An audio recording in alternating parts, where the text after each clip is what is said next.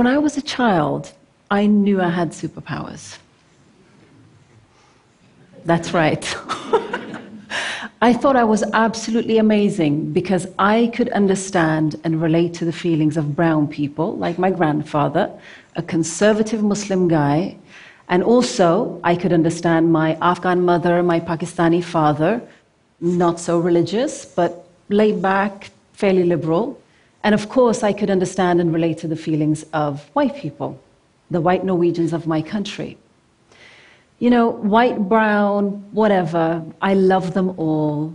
I understood them all, even if they didn't always understand each other. They were all my people. My father, though, was always really worried.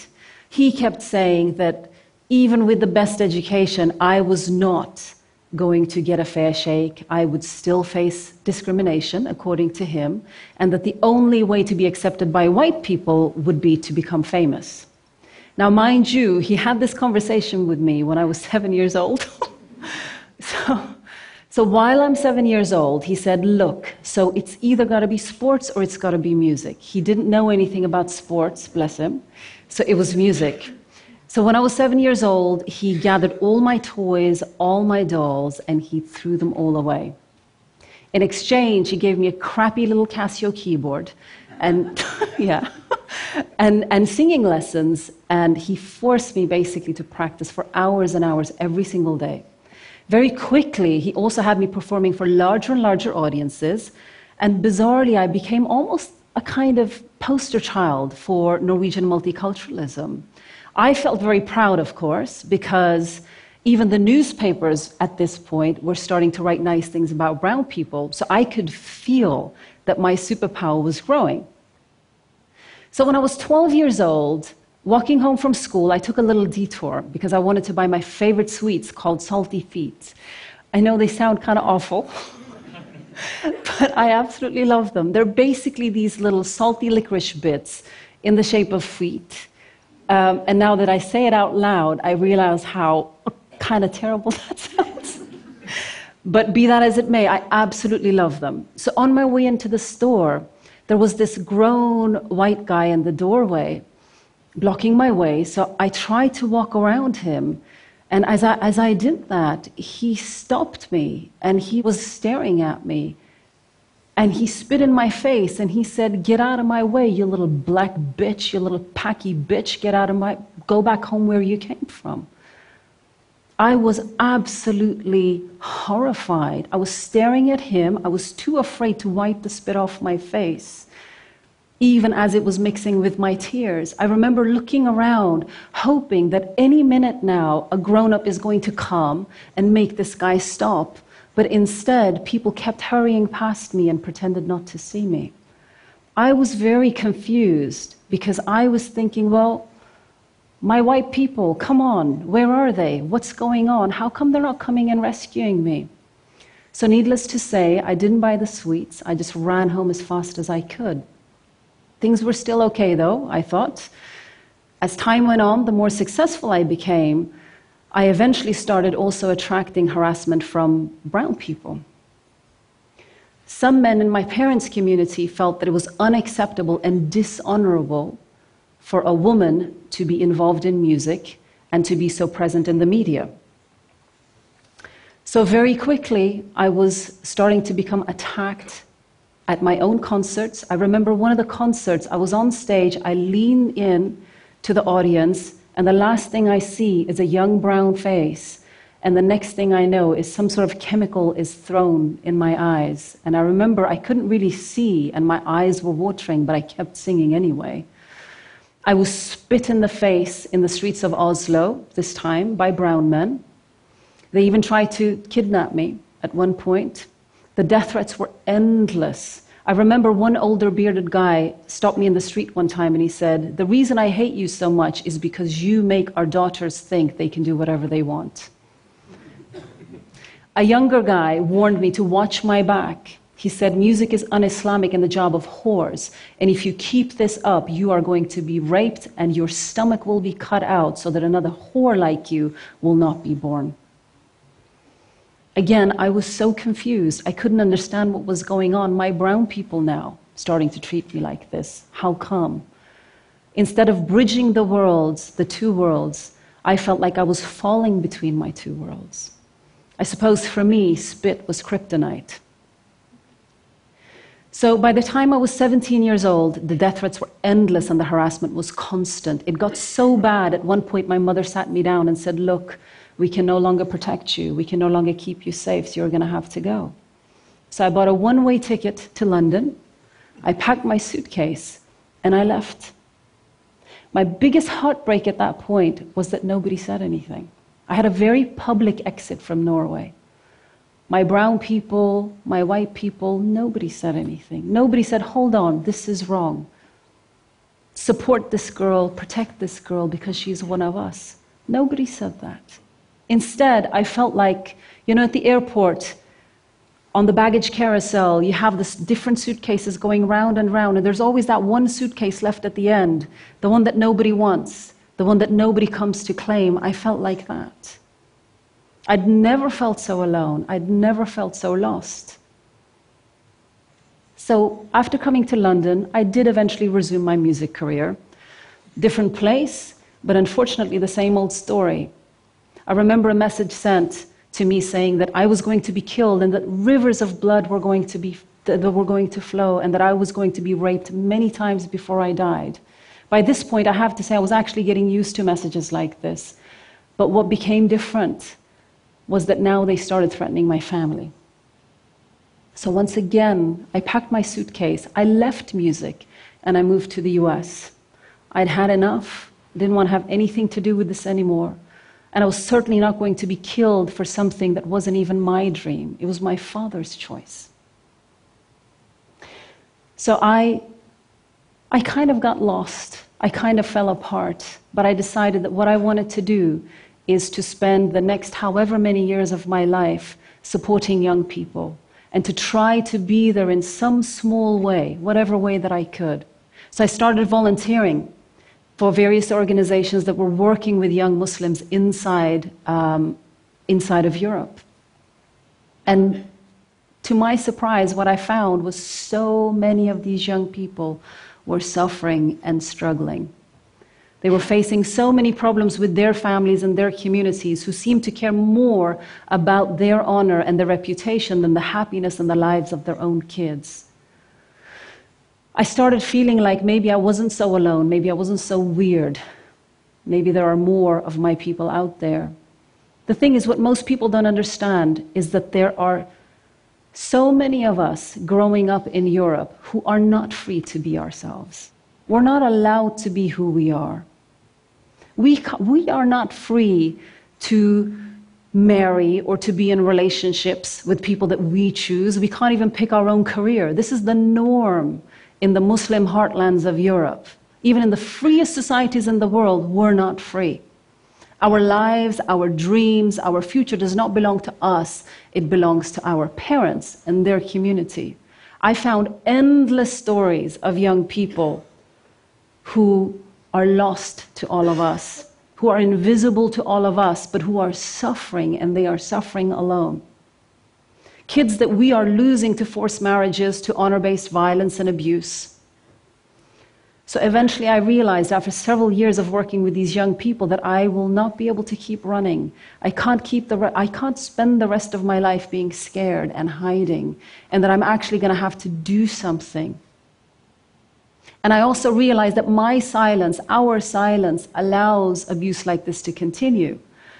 So I decided that I wanted to put my childhood superpower to some use by trying to make people on the different sides of these issues understand what it's like to be a young person stuck between your family and your country.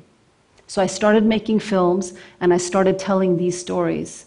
And I also wanted people to understand the deadly consequences of us not taking these problems seriously. So the first film I made was about Banaz. She was a 17 year old Kurdish girl in London. She was obedient. She did whatever her parents wanted.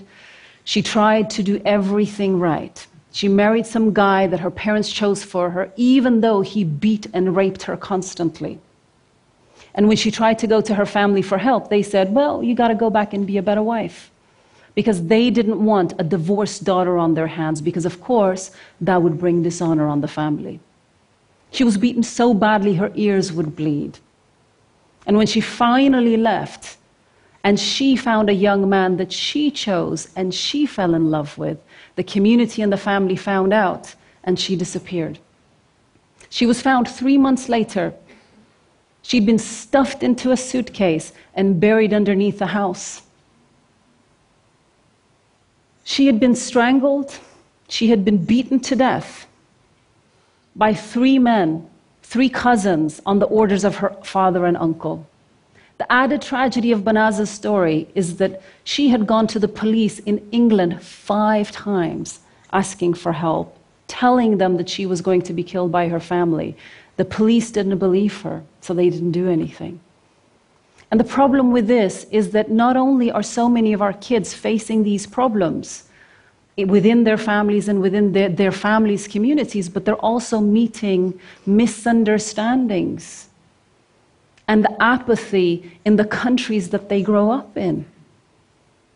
When, when their own families betray them, they look to the rest of us. And when we don't understand, we lose them. So, you know, while I was making this film, several people said to me, Well, Deeyah, you know, this is just their culture. This is just what those people do to their kids, and we can't really interfere. I can assure you, being murdered is not my culture. You know, and surely people who look like me, young women who come from backgrounds like me, should be subject to the same rights, the same protections as anybody else in our country. Why not? So, for my next film, I wanted to try and understand why some of our young Muslim kids in Europe are drawn to extremism and violence. But with that topic, I also recognized that I was going to have to face my worst fear the brown men with beards. The same men that had been, or similar men, to the ones that have hounded me for most of my life. Men that I've been afraid of most of my life men that I've also deeply disliked for many, many years. So I spent the next two years interviewing convicted terrorists, jihadis, and former extremists. What I already knew, what was very obvious already, was that religion, politics, Europe's colonial baggage, also you know, Western foreign policy failures of recent years, were all a part of the picture. But what I was more interested in finding out was what are the human, what are the personal reasons why some of our young people are susceptible to groups like this. And what really surprised me was that I found wounded human beings. Instead of the monsters that I was looking for, that I was hoping to find, quite frankly, because it would have been very satisfying, I found broken people. Just like Banaz, I found that these young men were torn apart from trying to bridge the gaps between their families and the countries that they were born in. And what I also learned is that extremist groups, terrorist groups, are taking advantage of these feelings of our young people and channeling that cynically, channeling that towards violence. Come to us, they say. Reject both sides, your family and your country, because they reject you. For your family, their honor is more important than you. And for your country, a real Norwegian Brit or a French person will always be white and never you. They're also promising our young people the things that they crave significance, heroism, a sense of belonging and purpose, a community that loves and accepts them. They make the powerless feel powerful, the invisible and the silent are finally seen and heard. This is what they're doing for our young people. Why are these groups doing this for our young people and not us? The thing is, I'm not trying to justify or excuse any of the violence. What I am trying to say is that we have to understand why some of our young people are attracted to this. I would like to also show you, actually, these are childhood photos of some of the guys in the film. What really struck me is that so many of them, I, I never would have thought this, but so many of them have absent or abusive fathers. And several of these young guys ended up finding caring and compassionate father figures within these extremist groups. I also found men brutalized by racist violence, but who found a way to stop feeling like victims by becoming violent themselves. In fact, I found something to my horror that I recognized. I found the same feelings that I felt as a 17 year old as I fled from Norway. The same confusion, the same sorrow, the same feeling of being betrayed and not belonging to anyone. Same feeling of being lost and torn between cultures. Having said that, I did not choose destruction. I chose to pick up a camera instead of a gun.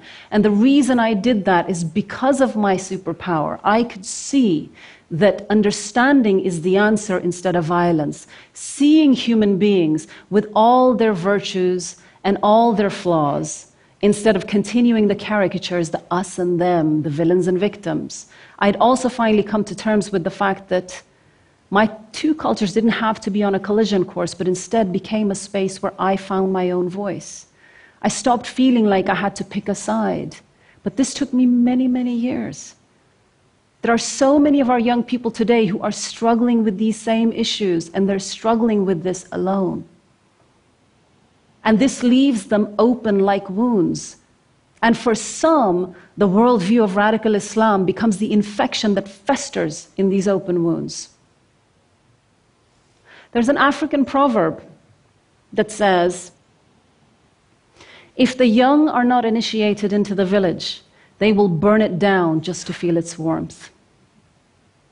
I would like to ask to Muslim parents and Muslim communities Will you love and care for your children without forcing them to meet your expectations? Can you choose them instead of your honor?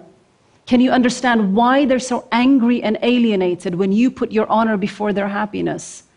Can you try to be a friend to your child so that they can trust you and want to share with you their experiences rather than having to seek it somewhere else? And to our young people tempted by extremism, can you acknowledge that your rage is fueled by pain? Will you find the strength to resist those cynical old men who want to use your blood for their own profits? Can you find a way to live? Can you see that the sweetest revenge is for you to live a happy, full, and free life, a life defined by you and nobody else? Why do you want to become just another dead Muslim kid? And for the rest of us, when will we start listening to our young people? How can we support them in redirecting their pain into something more constructive? They think we don't like them. They think we don't care what happens to them. They think we don't accept them.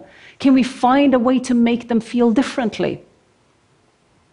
What will it take for us to see them and notice them before they become either the victims or the perpetrators of violence? Can we make ourselves care about them and consider them to be our own and not just be outraged when the victims of violence look like ourselves?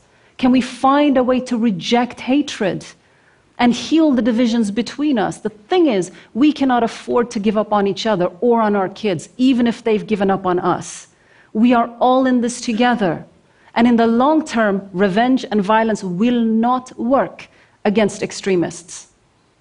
Terrorists want us to huddle in our houses in fear, closing our doors and our hearts. They want us to tear open more wounds in our societies so that they can use them to spread their infection more widely.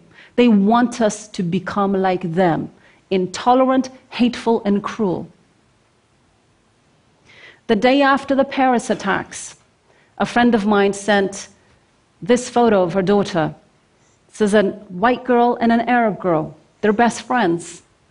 This image is the kryptonite for extremists. These two little girls, with their superpowers, are showing the way forward towards a society that we need to build together. A society that includes and supports rather than rejects our kids. Thank you for listening.